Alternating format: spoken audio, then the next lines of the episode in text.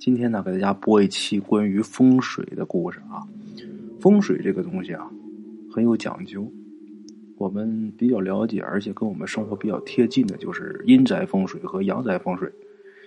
阴宅风水啊，接触的还会少一些啊。最主要，我们接触阳宅风水比较多，因为我们就生活在阳宅里边。阳宅就是我们住的房子。这个阳宅风水呀，直接关乎到这一家人的运势啊、健康啊、后人等等等等。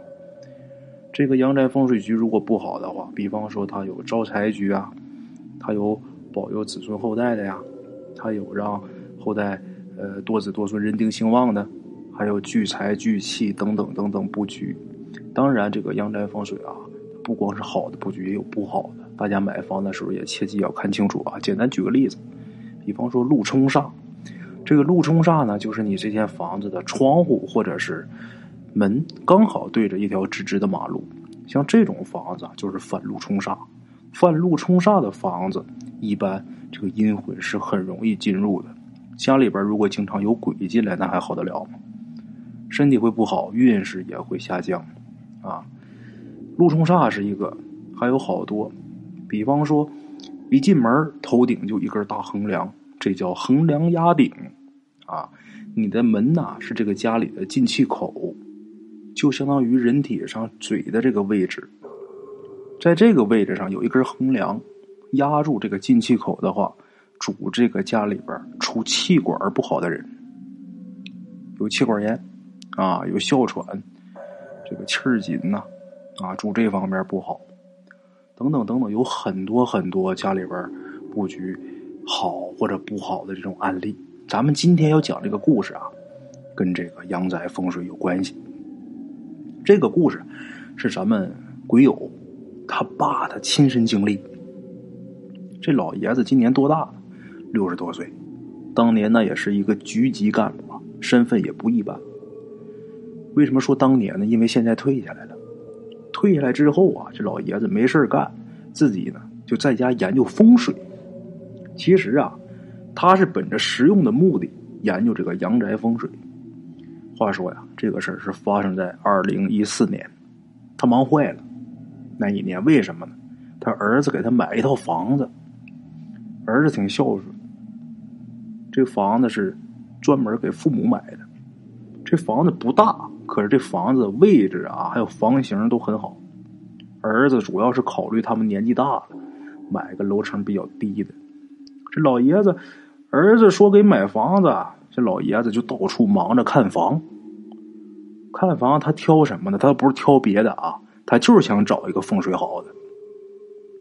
等把这个房子买好以后啊，老爷子就忙着装修。其实啊，他忙着装修啊。并不是说想把这房子装的多高端或者多美观，这些他都不在乎，他在乎的是什么呢？这个房子的风水好坏。啊，等装修结束以后啊，这老爷子很满意。为什么？因为完全都是按照他的风水布局来装的。等这一切就绪啊，这家里人肯定要庆祝一下啊。这一家人下馆子啊，大吃一顿。那天呢？爷俩喝酒喝到很晚，天晚了，老爷子说：“今儿就别回去了，啊，咱就住新房吧。”当然是跟自己儿子一家说啊。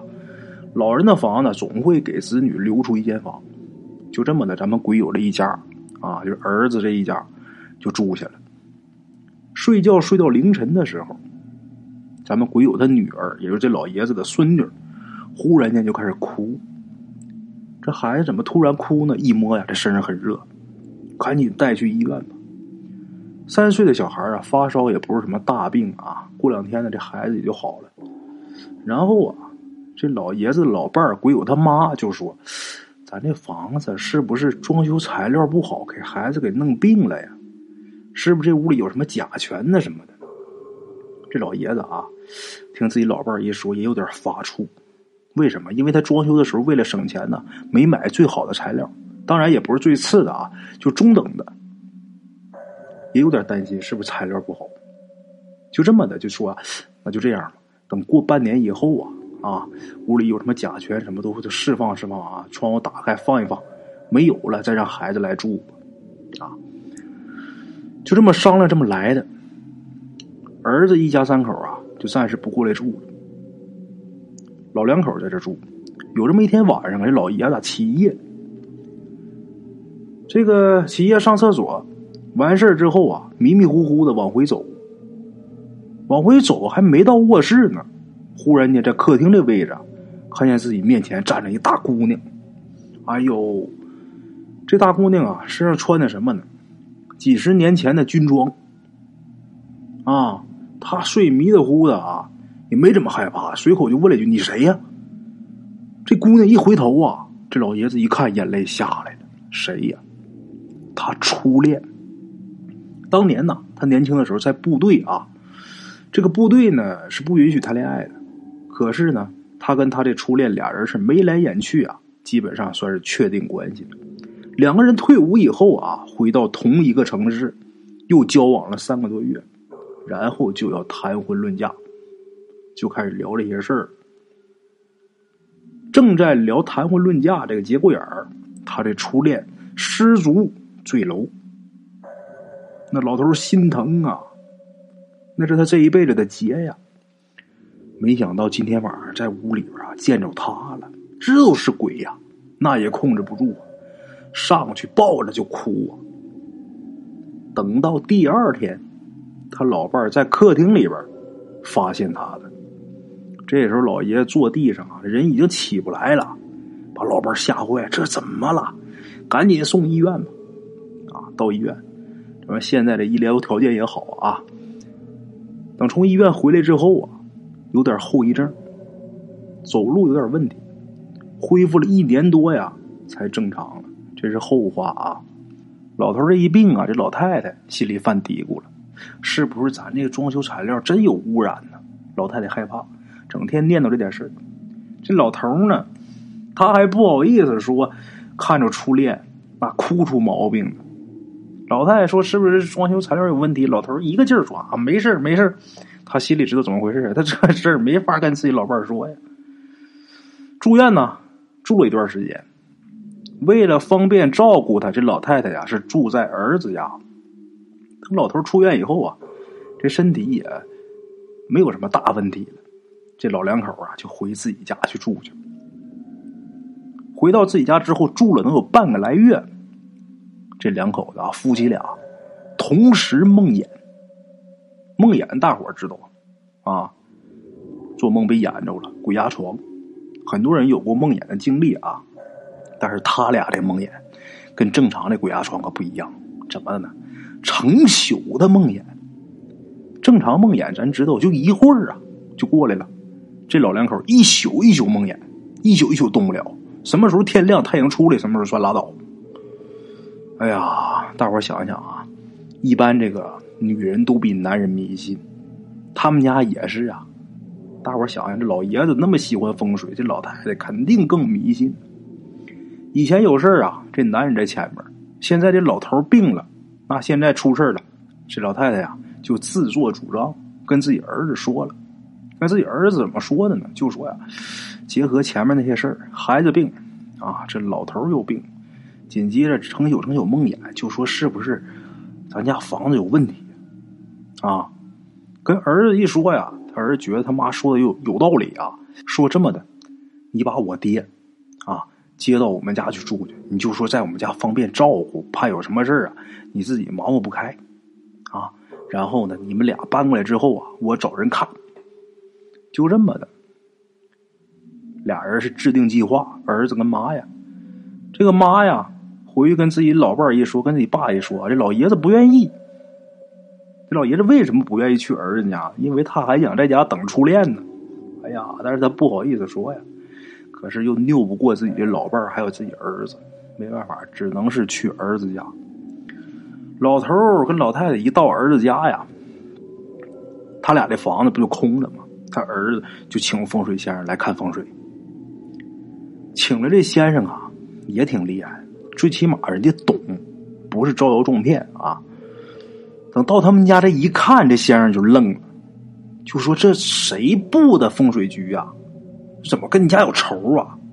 他儿子特别诚实，说：“我们老爷子自己给自己布的呀。”这看风水的说呀：“外行啊，你们老爷子把各种风水好的局都给用上了，这什么招财的、聚气的、子孙兴旺了，他光想这些好事的，但是可没想到这个兼容性。这些东西放在一起是犯冲的呀。把这些啊都放在一起的话，就形成了一个局，什么局呀？这个局阴魂特别容易进来，但是进来之后出不去。你家里又没有神位，没有神仙座位，你说这些个鬼进来之后出不去，一点阻拦没有啊，直接就进来了。进来之后想出就出不去，那还不在你家闹腾啊？那还能有你好？他儿子着急说：“那怎么办呢？”这先生说：“也简单。”重新呐，好好装一个正常的阳宅风水局就行了。他儿子认为那这可以没关系是吧？那个装房子不叫事儿，也不差这点装房子的钱。但是这个事得先跟老头说一下。这儿子自己想啊，必须得先跟老头说一下。为什么？这风水局是老头布的，你动他风水，你不跟他说，他肯定急呀。就这么的，儿子回去跟老头说。跟老头这一说，这老头死活不同意。咱们这位鬼友啊，他儿子脾气也好，掰开了揉碎了，慢慢慢慢跟老头讲。啊，最后啊，把老头说的，你儿子说的没毛病啊。老头最后啊，你不同意，你总得说一个不同意的理由啊。老头啊，后来没招了，说实话，老爷子说呀。我倒不是担心请来的风水先生实力有问题，我也不怕他扫了我自己的面子。到底是为什么呢？儿子，这老头就把初恋这事儿啊跟他儿子说了。儿子，我实在是舍不得呀。虽然说只见过一次面，但是我坚信呐，他还在自己家里边。这老爷子啊，跟他儿子说的时候是绞尽脑汁啊，吞吞吐吐各种措辞啊，跟儿子把这事说了。他儿子听完之后啊，跟他爹说：“爸呀，都是男人啊，我理解您，我给您保密啊。那个，那你要有这顾虑的话，我再去问一问先生啊。就这么的，咱们这个鬼友啊，又去问这位风水先生。这风水先生就说呀：哪有什么你爹的初恋呢？他不明白呀，这是打外面带来的那些东西啊。”老头心里边想什么，他们就变成什么呀？那是他们出不去的怨气呀！想变成亲爱的人的样子，让这人这个戒备心什么都下来，他好方便附体呀。现在这些东西能力小，附体没成功，所以说你们家老爷子这回病才有惊无险。可是你们家总拘着人家，他怨气可越来越大，怨气越来越大，他这能力可就越来越强啊。那以后可不好说呀。他儿子一听啊，可算是问明了。我的妈呀，这要是没问明白，准得出事啊！咱们鬼友赶紧回家跟他自己爹一说。一说完之后，老爷子也吓得两眼溜直。啊，老爷子答应，赶紧请先生改改吧。改了，啊，把自己家这个样子，他自己布这风水局啊，整个给拆了，重新改了。改完之后啊，还真就好了。不过呀，这老爷子啊，他想初恋的这个心思啊，也因为这事儿被勾起来了。现在呢，咱们鬼友他爹这老爷子也不研究风水了，天天在家呀，在网上写微博，写的都是一些各种回忆啊，年轻时候的什么风花雪月的那些事儿。也行，好在啊，这老爷子他老伴儿也不会上网啊。好了啊，各位鬼友们，今天关于风水这么故事啊，带给大家，在这儿跟大伙儿说一下啊，风水这个东西啊，很神秘，也很强大，但是呢，千万不要瞎弄，不管是阴宅还是阳宅啊，弄不好这东西真出事弄好了当然没得说啊。